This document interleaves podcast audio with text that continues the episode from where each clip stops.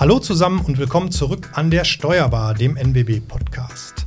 Heute sprechen wir über das spannende Thema Datensicherheit. Dazu freuen wir uns, äh, ja, wieder einen Gast begrüßen zu dürfen, und zwar in Hülsbeck, seines Zeichens Kriminalhauptkommissar beim Landeskriminalamt in NRW. Hallo, Herr Hülsbeck. Ja, schönen guten Tag. Ähm, mein Name ist Marco Hübner, ich bin Projektmanager bei Kiel und mit dabei sind auch wieder Franziska, auch bei Kiel und ich mache dort Projekte und digitale Produkte. Und Frank, auch von Kiel. Ich mache Vertrieb für MDB und Kiel. Super, danke euch. Ja, und äh, wir möchten das Ganze heute wieder grob in drei Blöcke einteilen. Als erstes sprechen wir über die äh, Definition der einzelnen Begriffe, also zum Beispiel dem Unterschied zwischen Datenschutz, Datensicherheit und so weiter. Äh, dann kommen wir im zweiten Teil zur Praxis. Da besprechen wir eventuelle Versäumnisse oder auch Gefahren, die das Ganze dann mit sich bringt. Und im letzten Teil wollen wir noch ein paar Maßnahmen benennen und diese auch diskutieren. Zum Beispiel, äh, was man tun kann, um eben Datenverlust zu vermeiden. Ja, und der Herr Hülsbeck, der war schon einmal zu Gast und zwar bei unserem Schwesternpodcast, der Lernbar. Äh, ja, das ist unser zweiter Podcast-Kanal, der sich um, ja, um Bildungsthemen kümmert. Und äh, da haben wir damals über das Thema Cybermobbing an Schulen gesprochen. Jo, jetzt aber zurück zur Datensicherheit. Vielleicht als Einstiegsfrage, wieso ist Datensicherheit überhaupt ein Thema, über das es sich zu sprechen lohnt aktuell? Man muss davon ausgehen, dass äh, neben den üblichen Währungen durchaus Daten auch eine äh, ganz klare Währung mittlerweile sind. Es gibt äh, Datensammler, es gibt äh, Datenhändler und äh, die Daten, die auf dem Markt frei verfügbar sind, die werden regelrecht verkauft, die werden gehandelt und da muss man sich natürlich überlegen, was möchte ich denn in meinen Handel reingeben? Möchte ich meine eigenen Daten da gehandelt haben oder nicht? Mhm. Was wahrscheinlich auch der Grund ist, äh, dass man bei jedem Newsletter und überall, wenn man was bestellen will, erstmal zumindest die äh, äh, E-Mail-Adresse rausrücken muss. Ne? Also das hat man ja, das ist so ein gängiges Beispiel, finde ich. Ja, es sind ja nicht, ist ja nicht nur die E-Mail-Adresse, es ist dann auch irgendwo der Klick, äh, ich akzeptiere, dass ich weiterhin Post bekomme, dass ich die Informationen bekomme, dass ich vorher die Cookies annehme und viele weitere Klicks, die man mal eben macht. Äh, vielleicht können wir dann direkt zur Definition kommen. Wir haben uns mal so drei, vier Begriffe aufgeschrieben, um die mal ein bisschen voneinander abzugrenzen.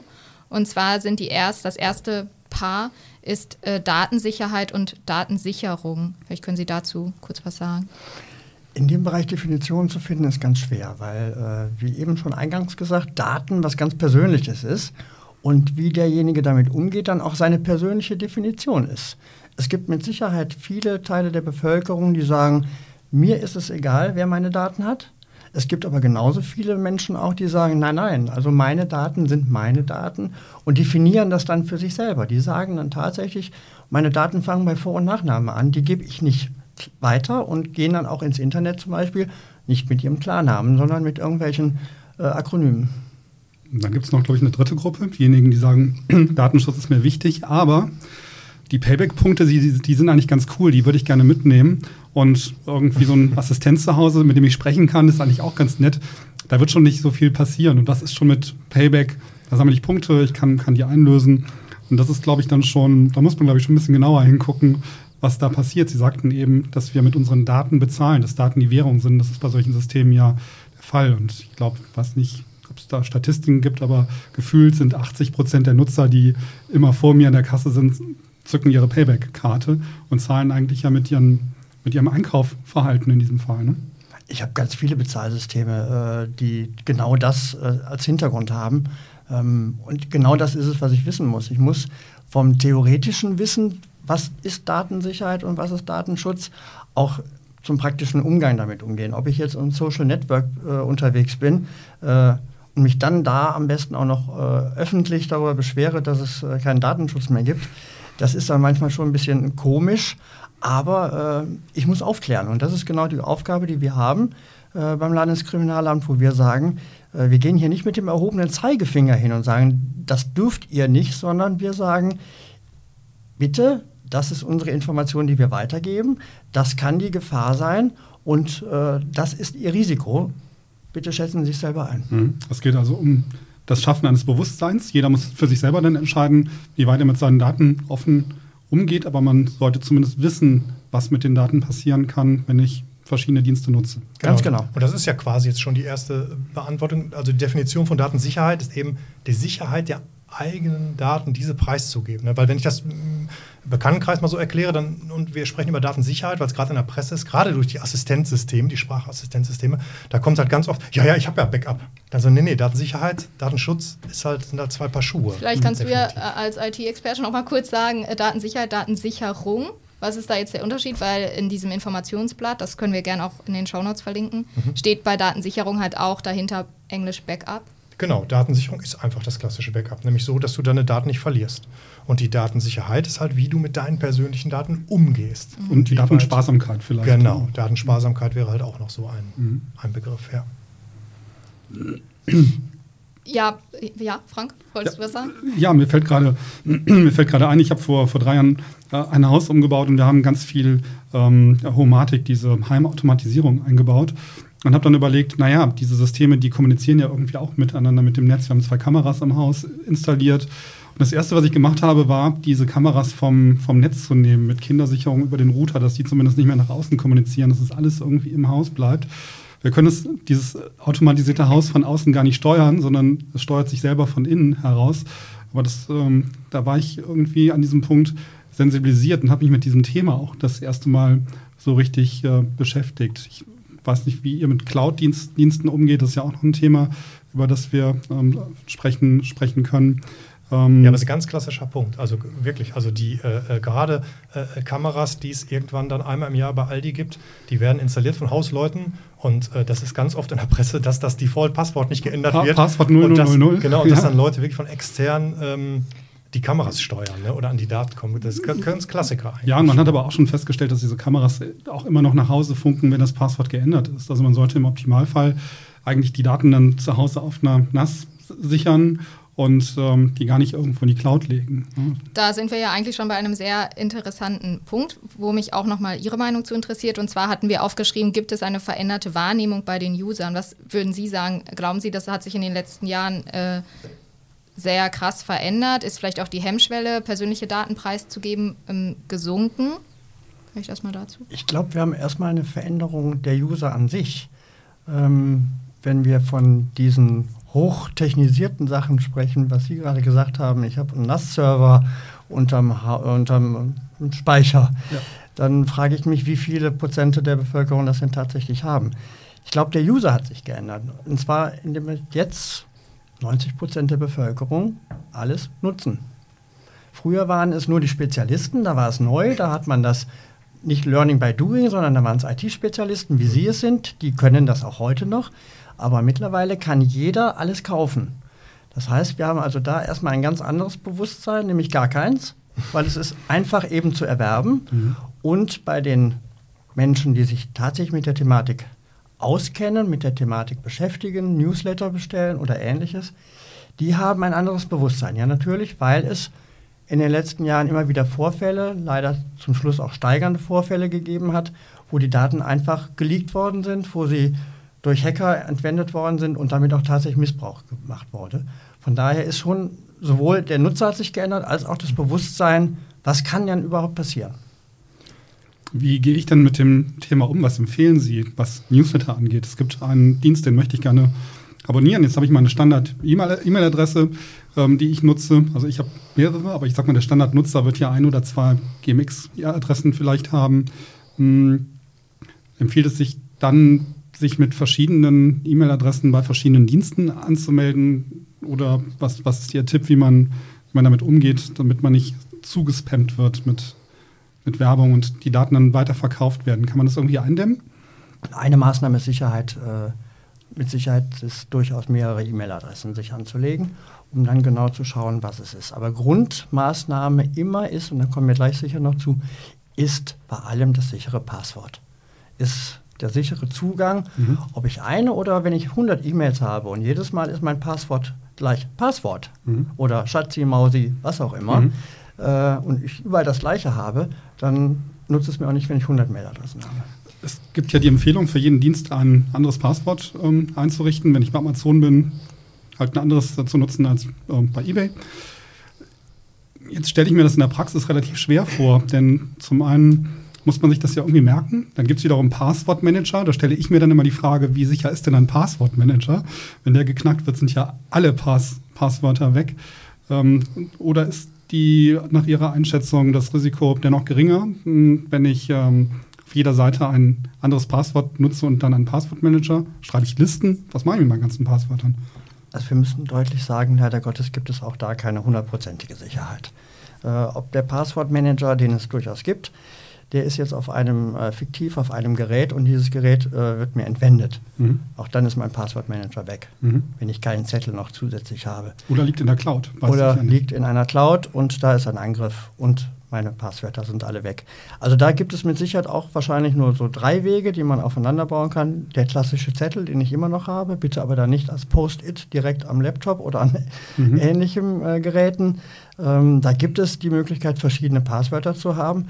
Aber da gibt es durchaus Systeme, wie ich mir auch ganz einfach Passwörter merken kann. Mhm. Kommen wir gleich sicher mhm. dazu. Marco, vielleicht eine Frage, weil du jetzt ja auch als IT-Experte ein bisschen dastehst. Wir hatten, äh, früher war es hier bei uns im Verlag so, dass wir regelmäßig unsere Passwörter ändern mussten. Ich glaube, alle drei Monate musste das Passwort geändert werden. Irgendwann ähm, wurde das geändert, das Passwort musste umfangreicher werden. Ich glaube, das da es wurde einfach, äh, es musste sicherer werden, aber es, es, wird nicht mehr so häufig geändert. Gar nicht mehr, glaube ich. Ne? Mhm. Also Lag das daran, Herr Hülsbeck sagte gerade, dass viele dann mit Post-it ihr Passwort irgendwie an den Monitor machen, damit sie sich das überhaupt noch merken können. Ist, ja, das, ist die Unsicherheit dann größer? Exakt. Es gab mal äh, eine Studie dazu und die hat gezeigt, dass es ähm, einfacher ist, an Passwörter zu kommen, wenn man sagt, man wechselt die öfter, weil genau dass dann der Fall, genau dieser Fall eintritt, dass die Leute sich das nicht merken können und sich das eher aufschreiben mhm. oder einfach nur mit Zahlen dahinter agieren. Also irgendwie Haus 73, Haus 74, Haus 75 und so mhm. weiter. Und ähm, der Schritt dahingehend ist dann, okay, man sagt, okay, ihr braucht dieses Passwort nicht mehr ändern, aber die Komplexität erhöht sich immens. Also mhm. man muss dann wirklich Groß-, Kleinbuchstabenzahlen, also alles Mögliche drin haben. Es darf kein Wort äh, verwendet werden, sondern am besten dieser Satz, da kommen wir auch nachher noch zu. Und ähm, diese Passwörter sind dann viel komplexer, aber man hat halt noch eins. Mhm. Und da ist die Wahrscheinlichkeit dann einfach größer, dass das nicht geknackt wird, als wenn man alle drei Monate wechselt und hängt hinten nur eine neue Zahl dran. Mhm. Und das, das, ist der Gedanke, der genau, dahinter steht. Das wirkt so ein bisschen diesem äh, Punkt entgegen, das hatten Sie als äh, Stichwort äh, mitgeschickt, glaube ich, äh, geht Komfort mittlerweile vor, vor Vertraulichkeit, dass man eben, weil es komfortabler dann war, man musste sich nicht so viel merken, hat man sich einen Zettel gemacht, den vielleicht unter einen Laptop geschoben und dachte sich, ja, ist ja, Sie sind ja hier nur meine Kollegen und so, passiert schon nichts. Aber ähm, dass das halt so auch schwierig ist mit der Datensicherheit, dann, ne, das ist dann auch mal klar. Also ich finde das auch gut, dass das geändert wurde, muss ich sagen. Mhm.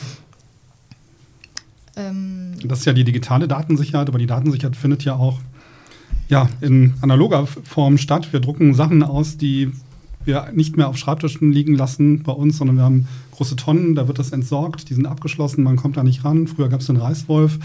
Das ist dann die, ähm, ja, die klassische analoge Version der Datensicherheit, dass man mit entsprechenden ausgedruckten Daten dann auch sensibel, sensibel umgehen muss. Ja, natürlich. Ähm, wir haben ja eben vom veränderten Nutzerverhalten gesprochen. Wir haben aber auch ein äh, verändertes Präventions, äh, veränderte Präventionsbotschaften. Sie haben eben gesagt, früher war das alle drei Monate und dann hat man festgestellt, die müssen wesentlich komplexer sein. Wenn man so in alte äh, Hinweise geht, ob die jetzt von, der, äh, von Bitkom oder ähnlichem waren, da galt früher ein Passwort mit sechs Zeichen als sicher. Mhm. Und heute sprechen wir von einem sicheren Passwort ungefähr bei zwölf Zeichen, mhm. die dann unterschiedliche Anforderungen nach haben müssen, wie Sie gerade gesagt haben, Groß-Kleinschreibung, Sonderzeichen. Äh, kein zusammenhängendes Wort oder ähnliches. Wie, also auch da hat sich ja was geändert. Wie merke ich mir das, Hülsbeck? Also um, ich habe jetzt ein 13-stelliges Passwort ja. und dann möglicherweise noch eins auf, auf jeder Seite ein unterschiedliches. Wie kann ich mir das merken? Bilden Sie Sätze. Aha. Bilden Sie Sätze, äh, denken Sie an die deutsche Rechtschreibung und schon sind Sie auch immer beim Satzanfang, nämlich mit einem, bei einem großen Buchstaben. Mhm. Sie haben irgendwo ein äh, Substantiv drin, da haben Sie nochmal einen Großbuchstaben. Äh, Sie können eine Frage stellen oder ein Ausrufezeichen, dann haben Sie ein Sonderzeichen drin. Sie können eine Uhrzeit mit verbinden, schon haben Sie eine Zahl drin. Also da gibt es viele Möglichkeiten. Mhm. Wenn Sie den Satz nehmen, ich stehe jeden Morgen um 7 Uhr auf und wasche mir die Zähne den Satz können Sie sich merken und das einmal aufschreiben für sich und dann genau so nehmen. Äh, dann haben Sie die Anfangsbuchstaben, Groß-Kleinschreibung, Sie haben eine Zahl und Sie haben hinterher noch das Ausrufezeichen. Und äh, Sie haben Ihr Passwort, das haben Sie sich gemerkt. Das ist mein Kernpasswort und das passe ich dann an, wenn ich auf verschiedene ähm, Dienstseiten gehe. Ja, das heißt, ich nehme dann von Amazon das große A und das kleine N, das ich noch irgendwie einbaue? Oder? Sie, sagen Sie bei Amazon oder bei irgendeinem äh, Dienstleister, sind es die Zähne, bei einer E-Mail sind es, äh, wasche ich mir die Haare, Mhm. wie auch immer. Und dann brauchen Sie sich nur noch die beiden Verbindungen zu merken. Ist ja clever. Deswegen sind wir hier. Ja, schön. Dann habe ich nur noch ein Passwort, einen Satz, den ich mir merke und ähm, muss dann halt, ähm, also ich, ich mache es in der Tat schon ähnlich und ähm, füge dann den ersten und den letzten Buchstaben an einer bestimmten Stelle des Passworts noch ein vom Dienst und dann habe ich bei jedem Dienst dann eine, ein anderes Passwort. Oder der zweite Weg wäre, du benutzt eins von diesen gebildeten Passwörtern für dein Passwort-Safe Mhm. und hast im Passwort-Safe für alle deine Dienste Sonderpasswörter, die aber dann wirklich einfach vom äh, System erstellt wurden, also wirklich kryptische Zahlencodes. Kann Sind, sind Passwort-Safes dann sicher?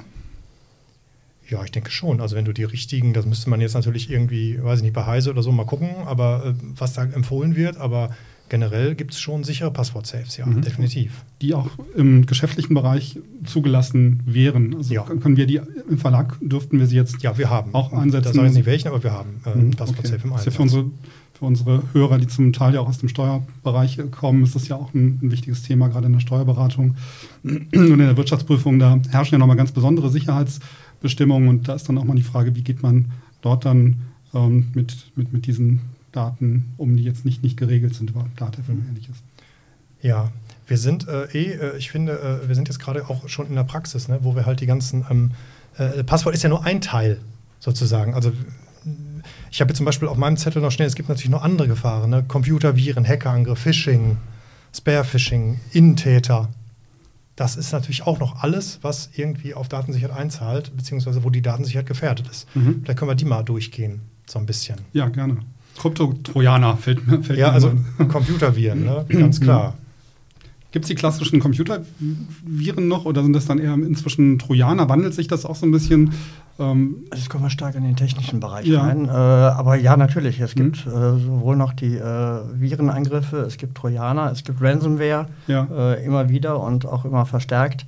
Äh, ja, natürlich, das äh, gibt es nach wie vor und äh, beschäftigt die Kollegen auch draußen vor Ort, beschäftigt uns auch äh, von der Prävention, äh, weil auch da immer wieder was Neues auf den Markt kommt. Äh, und, aber auch da ist wieder der Grund, wieso habe ich mir denn überhaupt ein Virus eingefangen? Mhm. Also ich bin wieder im Verhalten drin. Ne? Mhm. Habe ich bei der E-Mail doch wieder auf irgendeinen Link geklickt, Mhm. was ich hätte gar nicht machen sollen? Habe macht ich, man das nicht? habe ich doch wieder ein Fremdgerät äh, Gerät in die Firmensoftware eingebracht, indem ich einen äh, USB-Stick äh, mal eben reingesteckt habe. Also wir kommen schon immer grundsätzlich, gibt es das alles? Ja. Aber es gibt es wesentlich weniger, wenn wir unser Verhalten ändern. Und dann sind wir wieder da, was mache ich? Innentäter zu vermeiden. Äh, wem gebe ich was? Habe ich ein Rollenverzeichnis? wer darf wo drauf Zugriff haben? Habe ich eine ganz klare Schulung in der Firma, äh, im Privatleben? Jetzt wohl weniger, aber da geht es um die, äh, ums Lernen in der Familie durchaus. Äh, was darf ich in mein Netzwerk einbringen? Das ist immer noch das Verhalten. Also dann können die anderen Sachen, nämlich Viren, Trojaner, mich wesentlich weniger gefährden. Ja, also ein Bewusstsein schaffen Das dafür. Bewusstsein ne? schaffen, das ist das ganz, ganz Wichtige. Ähm, ich kann nicht hingehen und sagen, ich habe hier einen USB-Stick, ich habe das Bewusstsein, dass der gefährlich ist, mache meinen Rechner zu Hause, will ich nicht infizieren und gehe damit dann in mein Firmennetzwerk rein. Das geht auch nicht. Und mit Innentätern sind eben Innentäter im Sinne von Mitarbeitern zum Beispiel gemeint. Ja. Ne? Ja, und da ist halt Aufklärung halt ganz wichtig. Ne? Also, weil gerade die USB-Sticks, ähm, bei uns sind halt USB-Ports auch geblockt an den Rechnern hier bei NWB und ähm, wichtig ist halt, dass man die Leute aufklärt, wieso das so ist. Weil es ist äh, tatsächlich so, dass Cloud- Cloud-Dienste ja auch, ne? Da sind wir Ja. alle ganz genervt, dass Dropbox nicht funktioniert. Ja, bei USB-Stick, Ja. das, das, das verstehen halt viele nicht, aber ähm, das, hat- das hat man ja auch schon diverse Male ausprobiert. Wenn ich hier morgens hingehe und hier zehn USB-Sticks vor die Eingangstür schmeiße um 6 Uhr morgens, die ersten zehn, die kommen, nehmen sich so einen USB-Stick mit, weil die den gefunden haben. Und einer mindestens von diesen zehn Leuten steckt dieses Ding in den Firmenrechner. Mhm. Obwohl er vor der Tür auf dem Boden lag. Ja. Ja, und dann ist es schon passiert. Ich- das ist zum Beispiel der Grund, wieso USB-Sticks generell gesperrt sind. Ja. Äh, Ich würde gerne mal auf das äh, zurückkommen, Herr Hülsbeck, was Sie eben, äh, eben eingangs sagten. Ich bekomme eine E-Mail, in der E-Mail steht ein Link, bitte klicken Sie hier. Das kann ja erstmal eine E-Mail von jemandem sein, dem ich ohnehin nicht vertraue, weil ich denke, das, das ist Spam, aber es gibt ja auch Mails, die sehen schon so aus, als ob sie eigentlich ganz okay wären. Ähm, was, was empfehlen Sie? Viele klicken dann ja drauf und sagen, ja, bei der, bei der Bank jetzt vielleicht nicht, aber da ist äh, jetzt eine E-Mail von Amazon gekommen. Bitte klicken Sie hier auf diesen Button und ändern Sie Ihre E-Mail-Adresse. Was passiert, wenn ich draufdrücke und was empfehlen Sie stattdessen? Also, um nicht drauf, drauf zu klicken. Ich muss erstmal schauen, äh, wer schickt mir die E-Mail. Mhm. Also gar nicht den Inhalt der E-Mail, sondern wer schickt mir die E-Mail. Ja, kenne ich, ich das denn? Habe ich zudem überhaupt ein Geschäftskontakt? Ja. Ähm, ich nehme irgendein Geldinstitut, was mir eine E-Mail schickt. Ja. Habe ich überhaupt bei diesem Geldinstitut ein Konto? Also ich persönlich bekomme zum Beispiel von Geldinstituten täglich E-Mails, bei denen ich noch nie in meinem Leben ein Konto hatte. Mhm. Natürlich gehen diese äh, Mails sofort, da gehe ich auch nicht auf irgendeinen Link drauf. Mhm. Genauso gut, wenn ich einen Kontakt habe, durch leichte Änderung der Schreibweisen. Mhm. Insbesondere jetzt, wenn ich an unsere beiden Namen denke. Wir haben beide einen Umlaut drin. Mhm. Äh, da ändere ich einfach nur aus dem UE, mache ich ein Ü mhm. und schon kann es ein anderer sein. Mhm. Ich sollte schon wissen, ist es tatsächlich der authentifizierte äh, Absender oder Vers Versender dieser Mail? Ist der Mail-Absender überhaupt sicher? Mhm. Und wenn Sie da schauen, wer da immer was geschickt hat, dann war da immer eine Veränderung in der E-Mail-Adresse mhm. von denen, die geschickt haben. Das ist jetzt nochmal eine technische Frage, deswegen vielleicht kurz an dich, Marco. Kann ich immer erkennen, von wem die E-Mail kommt? Also ich ähm, stelle mir gerade mein E-Mail-Programm vor, manchmal steht dort auch einfach ähm, dein Name, aber vielleicht nicht die E-Mail-Adresse. Ist das immer erkennbar?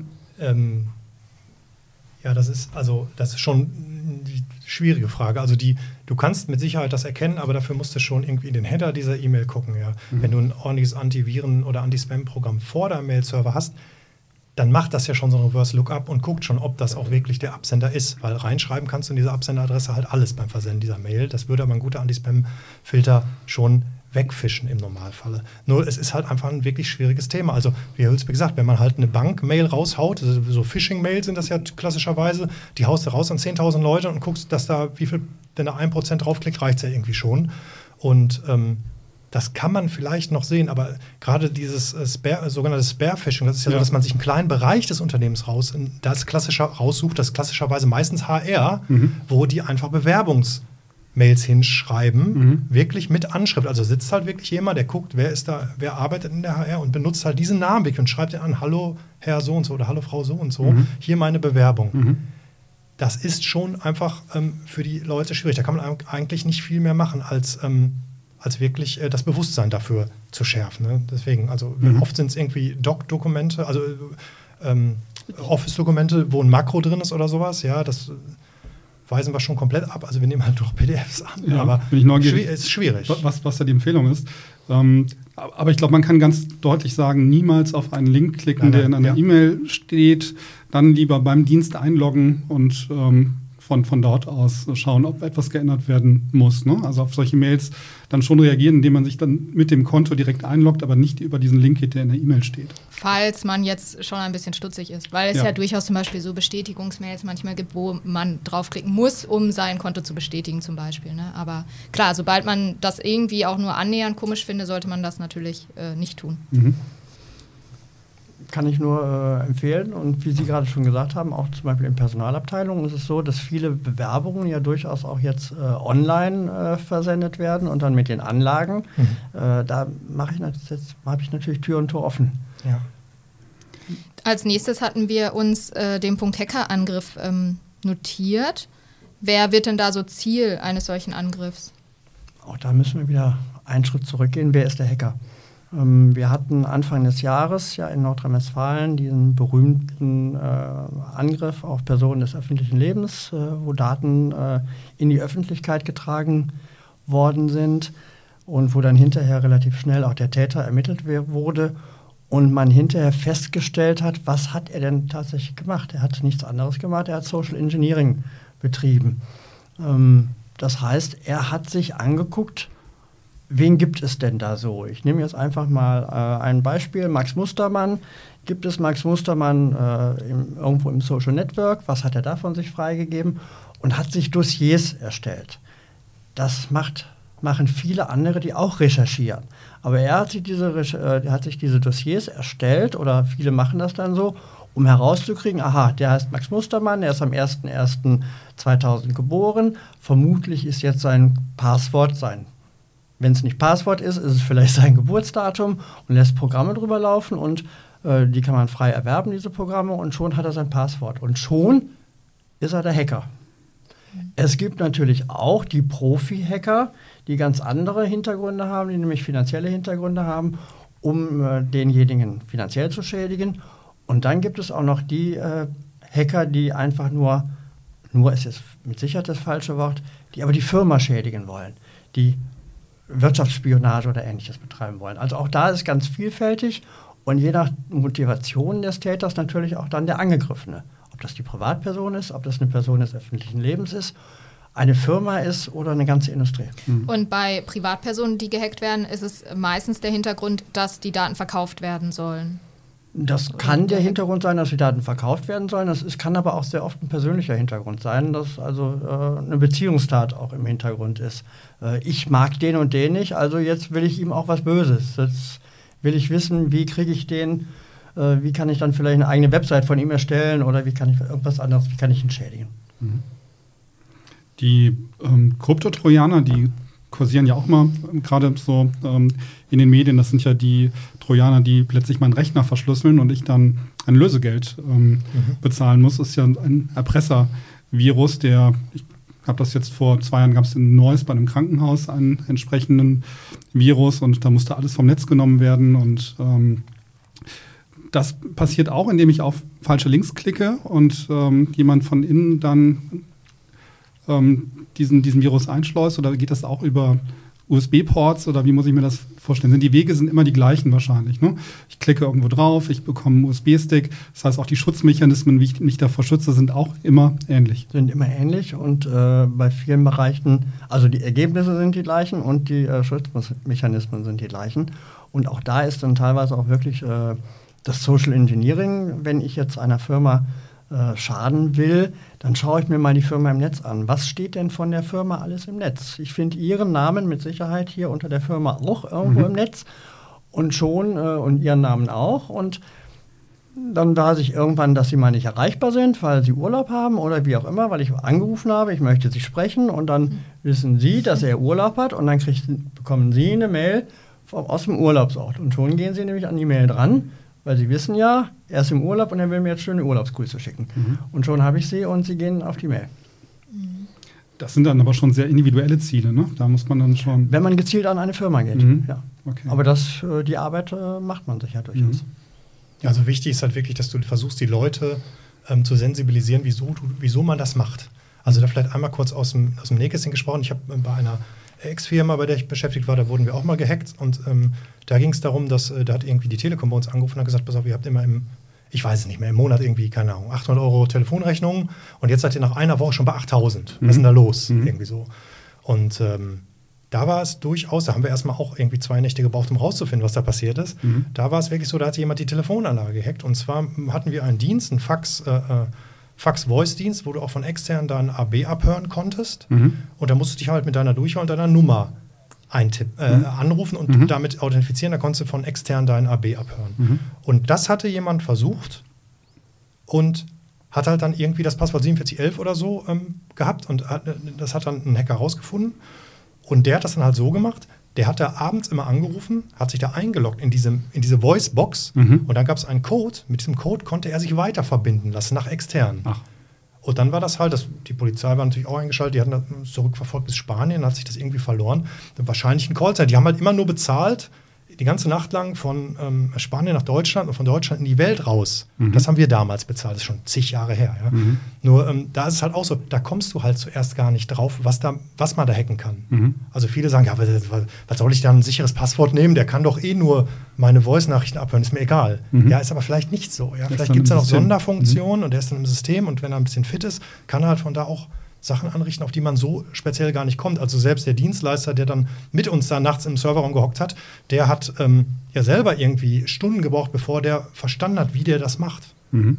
Ja, also das nur mal so als kleine Anekdote. Deswegen ist es halt wichtig, dass man auch bei Systemen, die man vielleicht gar nicht so ganz versteht, ein sicheres Passwort benutzt. Mhm. Aber da sind wir genau bei dem, was ich ja oder was wir eingangs gesagt haben.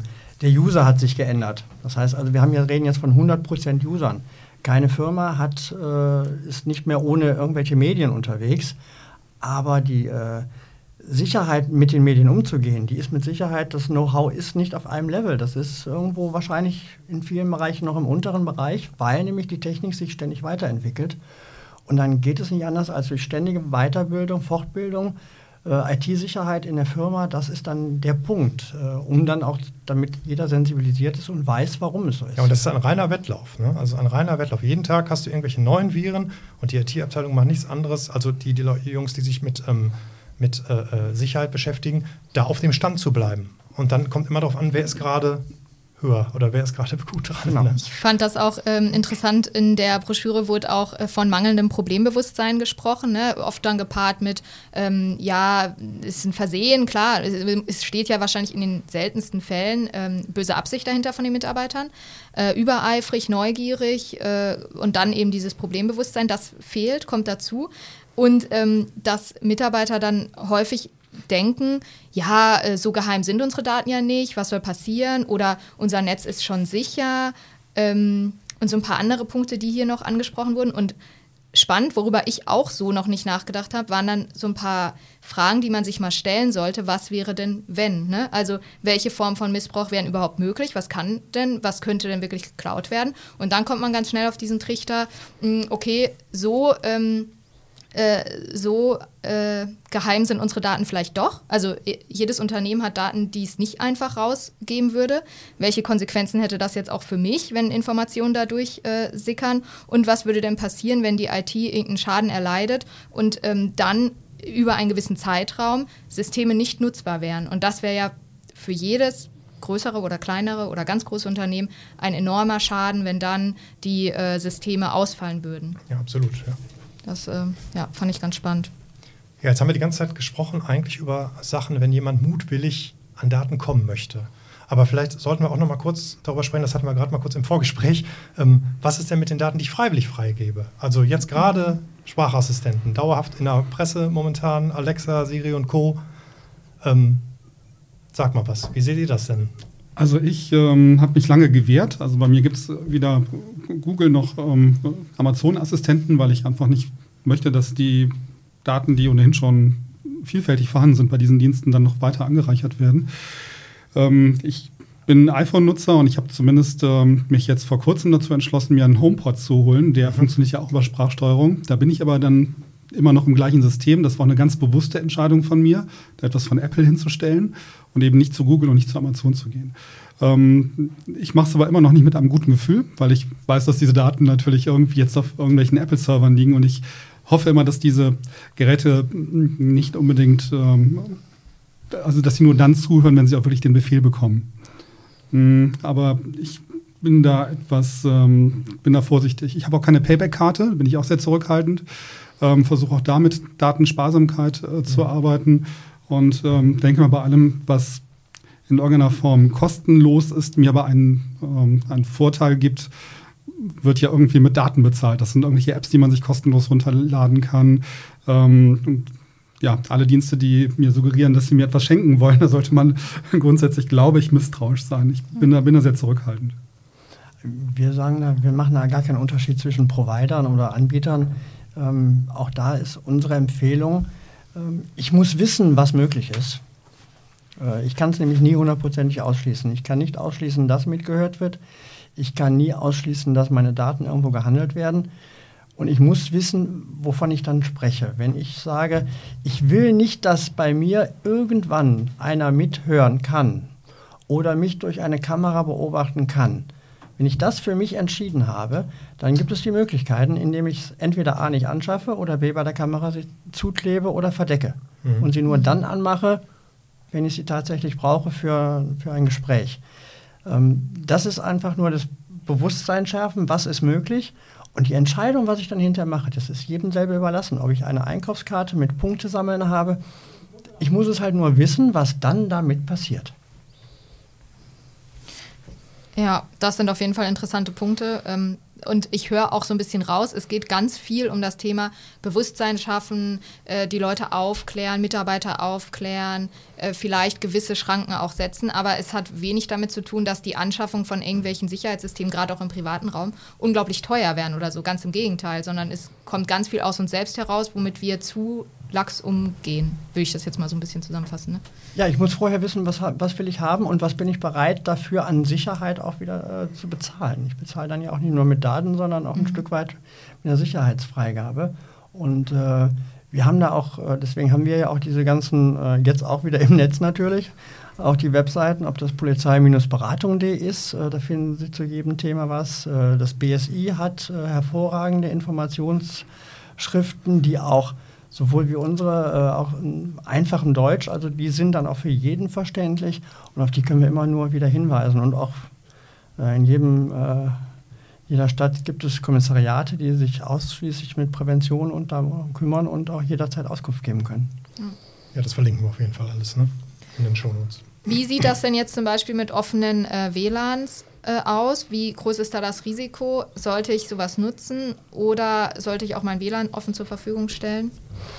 Auch die WLAN-Landschaft hat sich ja geändert. Also früher waren ja äh, ob freie WLANs, wo auch immer, das war ja die Seltenheit. Äh, mittlerweile bieten eigentlich alle Kommunen auch ein freies WLAN an. Äh, ich habe überall die Möglichkeit, jederzeit online zu gehen.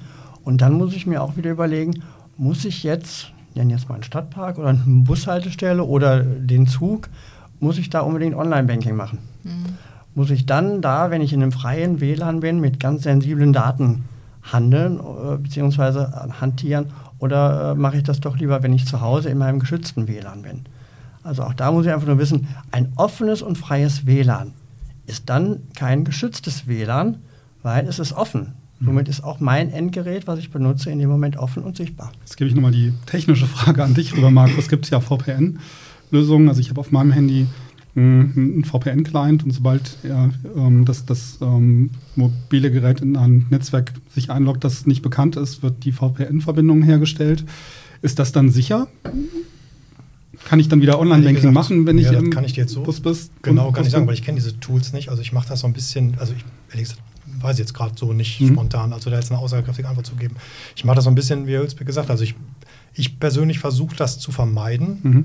Und ähm, also offene WLANs versuche ich generell zu vermeiden. Ähm, äh, wenn du jetzt natürlich irgendwie in, das gibt ja auch noch die, die, den Unterschied zwischen, wenn du zum Beispiel im Hotel bist, ja, du mhm. kennst das WLAN auch nicht, aber wenn ich jetzt irgendwie in einem guten Hotel bin, wo die halt wirklich pro User Name, Passwort gesondert dir ausgeben, mit denen du dich einloggst. Das hat ja auch schon wieder eine ganz andere Sache. Ja, wo, ja. weil du noch nicht weißt, was da für ein Dienstleister hintersteckt. Also nee, ich, absolut. Im Hotel gehe ich zum Beispiel grundsätzlich ich, nicht Ja, das ist auch vielleicht so ein bisschen unlogisch. Diese, nur ich versuche halt. Das erste, äh, was ich tue. was denn ins WLAN? Ja, das ist das erste, was ich tue. Ja, Aber auch, auch darüber habe ich noch nie nachgedacht. Nee, im Hotel. Also jetzt im ja, also Freies gar nicht so äh, unbedingt. Ähm, so Ruhrpark oder so mache ich das jetzt auch nicht. Aber äh, im Hotel, das erste, was ich frage an der Rezeption, wie ist das WLAN-Passwort? Und dann kriegt man ja meistens ein Zettelchen mhm. mit. Dann ist das aber offen, ne? ohne, ohne dieses mit Name und äh, gesondertes Passwort ist ja eher selten. Ja, aber man sieht ja vielleicht Franzis iPhone und äh, sieht dann schon, welche Seiten du aufrufst. Ne? Also du weißt ja nicht, was für, ein, was für ein Dienstleister letztlich dahinter steckt und wie seriös dieser Dienstleister mit diesen Daten umgeht. Du meinst dann auf der Rückseite würden die dann sehen, aha, die ist jetzt eingeloggt? So.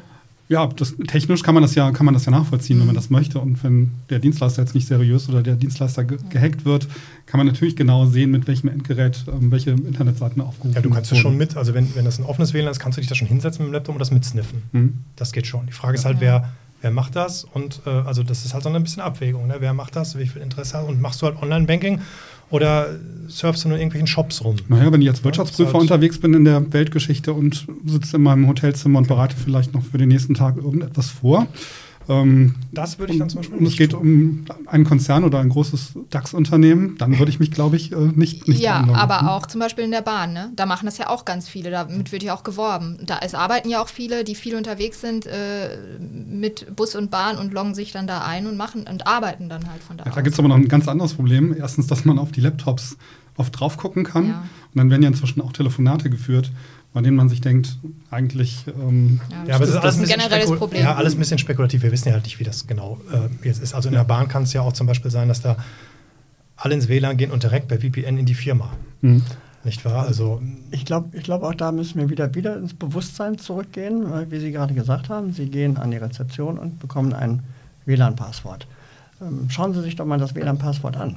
Wenn das WLAN-Passwort aus äh, Ihrem Vor- und Ihrem Nachnamen und der Zimmernummer besteht, dann wissen Sie jedes Passwort von allen anderen Hotelgästen, wo Sie nur die Zimmernummer und Vor- und Nachname wissen. Dann könnten Sie auch das wissen. Ja. Also auch da ist ja, ne, was bekomme ich geliefert? Ist das in meinen Augen sicher? Oder wenn es in meinen Augen unsicher ist, bei speziellen Berufen, wie Sie gerade gesagt haben, mit, wenn man mit sensiblen Daten arbeitet, dann was mache ich denn da? Bin ich wirklich online oder arbeite ich meine Berichte vielleicht durchaus offline Mhm. auf? Also es gibt ja durchaus noch andere Produkte, Klar. dass ich ganz normal offline einen Bericht schreiben kann und wenn ich dann wieder in einem gesicherten Netzwerk bin, diesen Bericht dann online versenden kann. Muss ich tatsächlich immer noch gleichzeitig mein E-Mail-Fach aufhaben? Muss ich tatsächlich gleichzeitig noch irgendwo sein? Oder kann ich meine Daten erstmal offline bearbeiten, dass gar keiner drankommt? Ich habe den Eindruck, dass die Möglichkeit, Daten offline zu bearbeiten, immer weniger wird. Es gibt ja jetzt inzwischen noch Office 365, da wird ja auch irgendwie mal alles synchronisiert. Und Ja, das kannst das- Du hast ja die Daten. Also wenn du von Office 365 zum Beispiel sprichst, hast du die Daten ja lokal auf deinem Gerät, auf deinem Laptop vorliegen. Mhm. Du kannst sie dann lokal äh, offline bearbeiten im Zug. Und sobald du wieder in einem sicheren WLAN bist und in das sichere WLAN gehst, fängt er an, das zu synchronisieren. okay. Also das würde zum Beispiel schon gehen. Deswegen sage ich ja, mit dem Zug, das ist alles ein bisschen spekulativ. Wir wissen nicht, was die machen. Ob die im WLAN sind, ob die die lokal vorherrschenden Daten bearbeiten und danach erst synken oder ob die halt per VPN drin sind. Das ist ja dann zum Beispiel auch wieder eine ganz andere Sache. Ob man überhaupt Internet im Zug hat, ist ja auch nochmal eine Ja, ganz andere Geschichte. Das funktioniert, ja. Ja. Ja, damit sind wir schon ein bisschen so bei den Maßnahmen, worauf man achten sollte. Bei unserem dritten großen Punkt, bei den präventiven Maßnahmen. Sicheres Passwort hatten wir schon angesprochen, worum es da geht. Zwei-Faktor-Authentifizierung. Zwei-Faktor-Authentifizierung. Ja, haben mittlerweile bieten das ja fast alle Dienste an. Ja, sehr Ähm, viel, kommt dass immer mehr. Ne? Ich äh, zunächst nochmal einen, einen Code auf mein Handy bekomme, den muss ich dann nochmal eingeben auf der Internetseite und erst dann werde ich freigeschaltet. Also wirklich eine zweistufige Authentifizierung. Ich ähm, finde das schon fast unangenehm bei Diensten, die es nicht, nicht anbieten. Weil ich glaube, das ist eine, ein echt extremer Sicherheitsfaktor. Ach, Herr Hülsbeck schüttelt gerade den Kopf und zerstört gerade alle meine Illusionen. Nein, auch da müssen wir wieder an den User denken. Ja. Sie sind der Profi, Sie sind die Profis hier. Wer kann das immer? Wir haben unsere User von 12 bis 80. Mhm. Das kann nicht jeder. Mhm. Es ist richtig, es ist mit Sicherheit ein, eigentlich ein Muss, Mhm.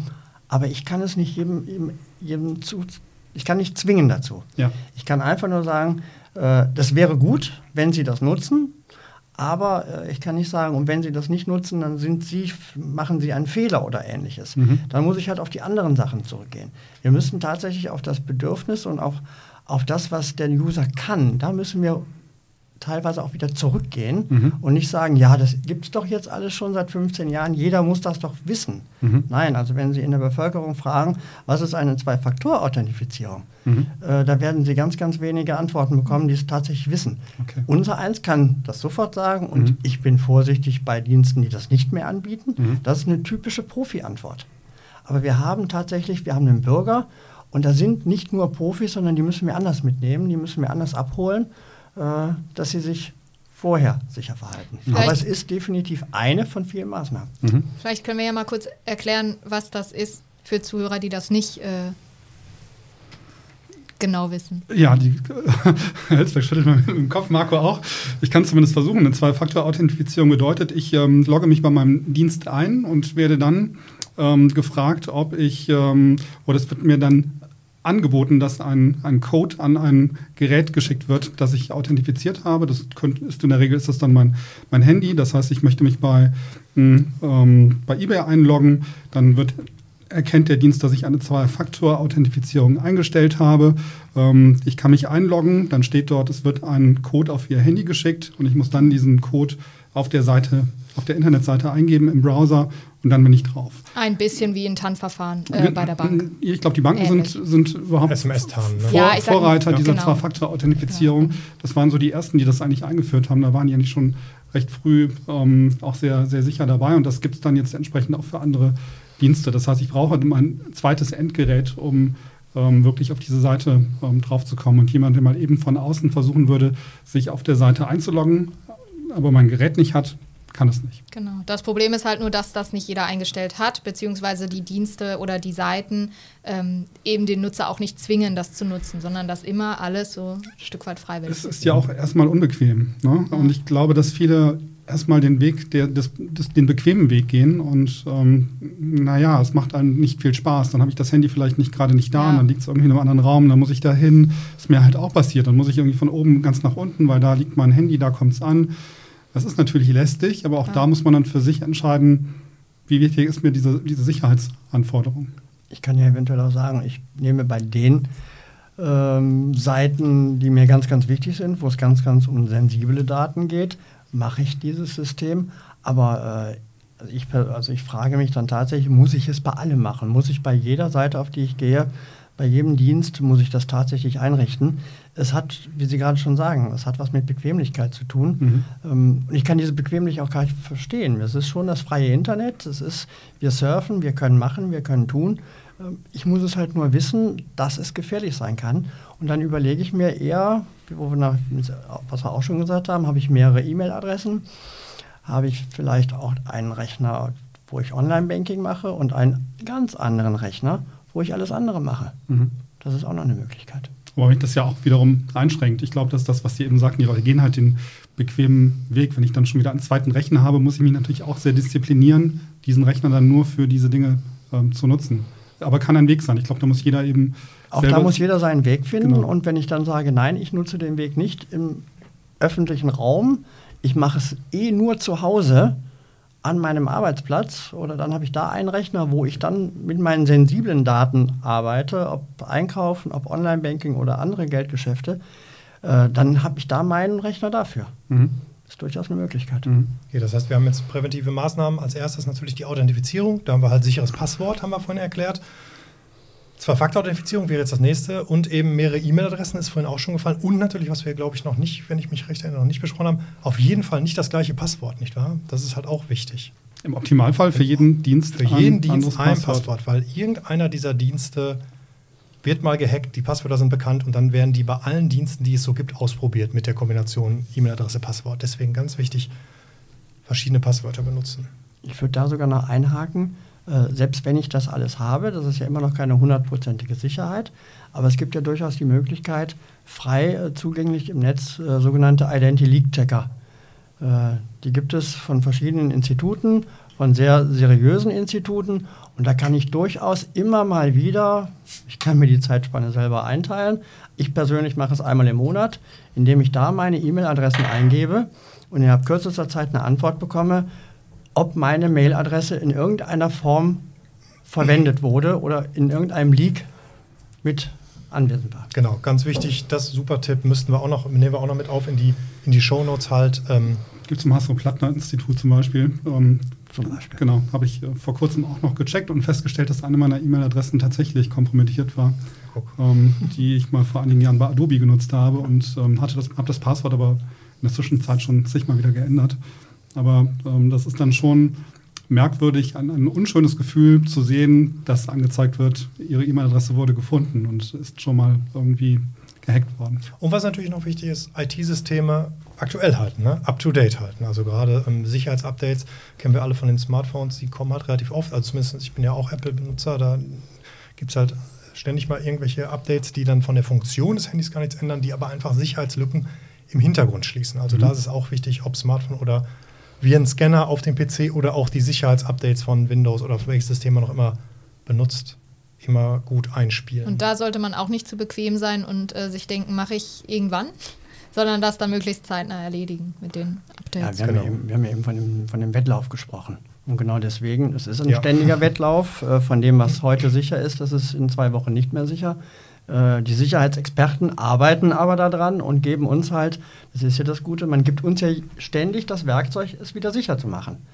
Also dann muss ich es auch bitte, da ist wirklich der, eine der wenigen Sachen, wo ich einen erhobenen Zeigefinger habe, dann muss ich es auch weiter sicher machen. dann muss ich dieses Angebot annehmen, dass mein IT-System, egal welches, ob es das kleinste Smartphone oder der, die größte Rechner-Sache äh, zu Hause oder in der Firma, dann muss ich es auch wieder ja, sichern. kommt immer wieder zum Bewusstsein zurück. Ja, ne? absolut. Genau. Also wenn ihr, noch, wenn ihr noch Windows XP benutzt, tut es nicht. Läuft, glaube ich, noch vor einigen Bankautomaten. ähm, wir haben noch nicht über das Thema mh, ähm, ja, Datensicherheit haben wir schon drüber gesprochen, aber wir haben noch nicht über das Thema, mh, na, jetzt fällt mir das Wort nicht ein, diese Software, die ich mir installiere, die Viren erkennt, Virenerkenner, wie heißt ein Virenscanner? Virenscanner. Virenscanner.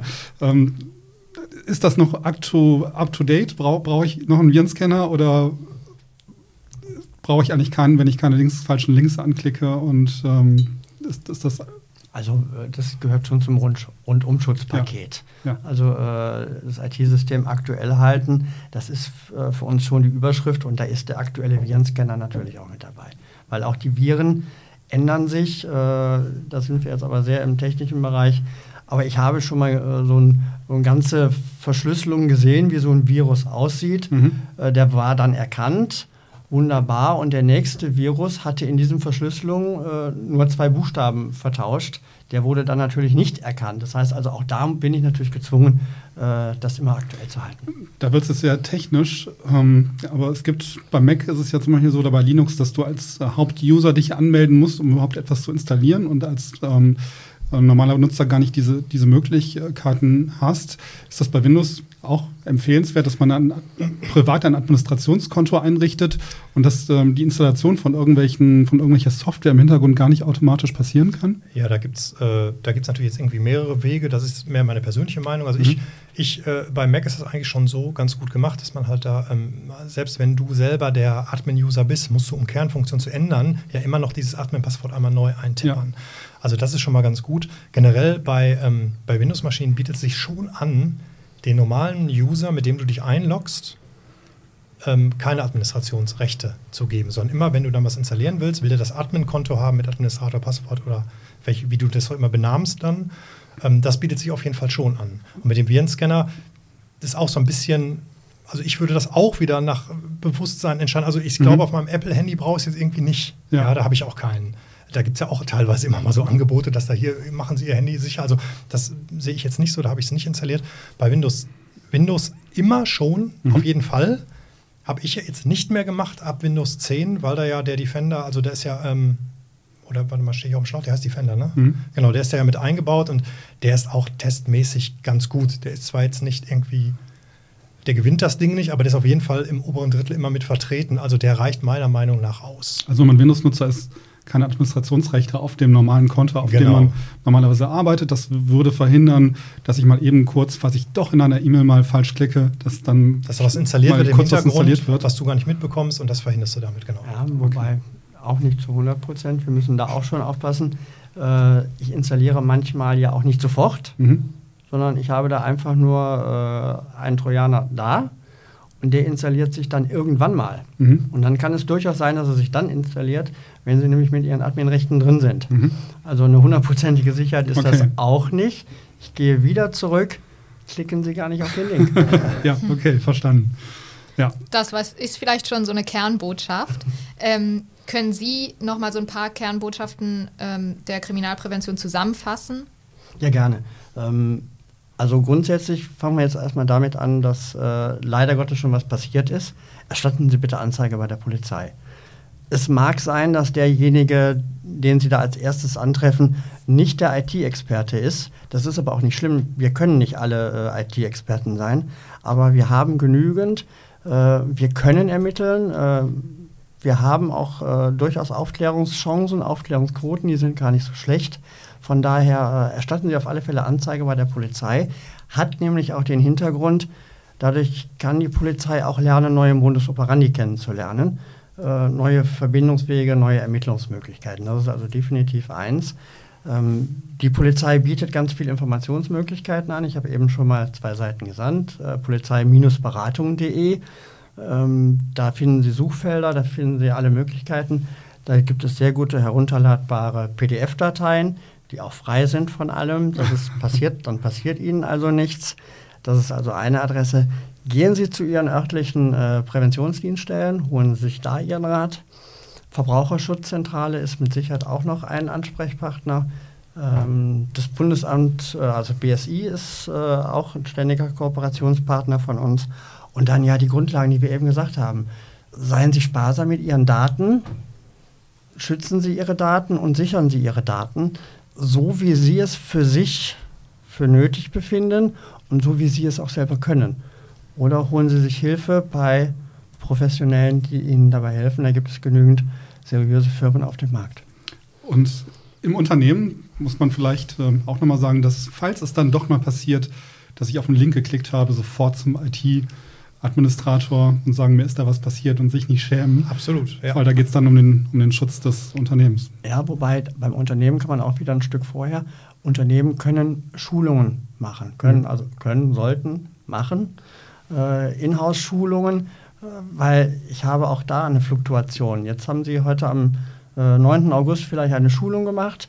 Am 1. September werden zehn neue äh, Mitarbeiter eingestellt. Mhm. Die haben diese Schulung noch nicht gemacht. Ja. Das kann durchaus auch mal in einen Arbeitsplan zum Beispiel reinkommen, nach dem Motto, ich habe ja einen neuen Mitarbeiter, der geht auch jetzt mal zwei Stunden in die IT-Sicherheit, nicht um das zu lernen, was es ist, sondern um ein Gefahrenbewusstsein zu bekommen. Mhm. Dass ich halt auch da die Angriffe von innen, die fahrlässigen, die wir eben festgestellt haben, auch versuche zu minimieren. Mhm.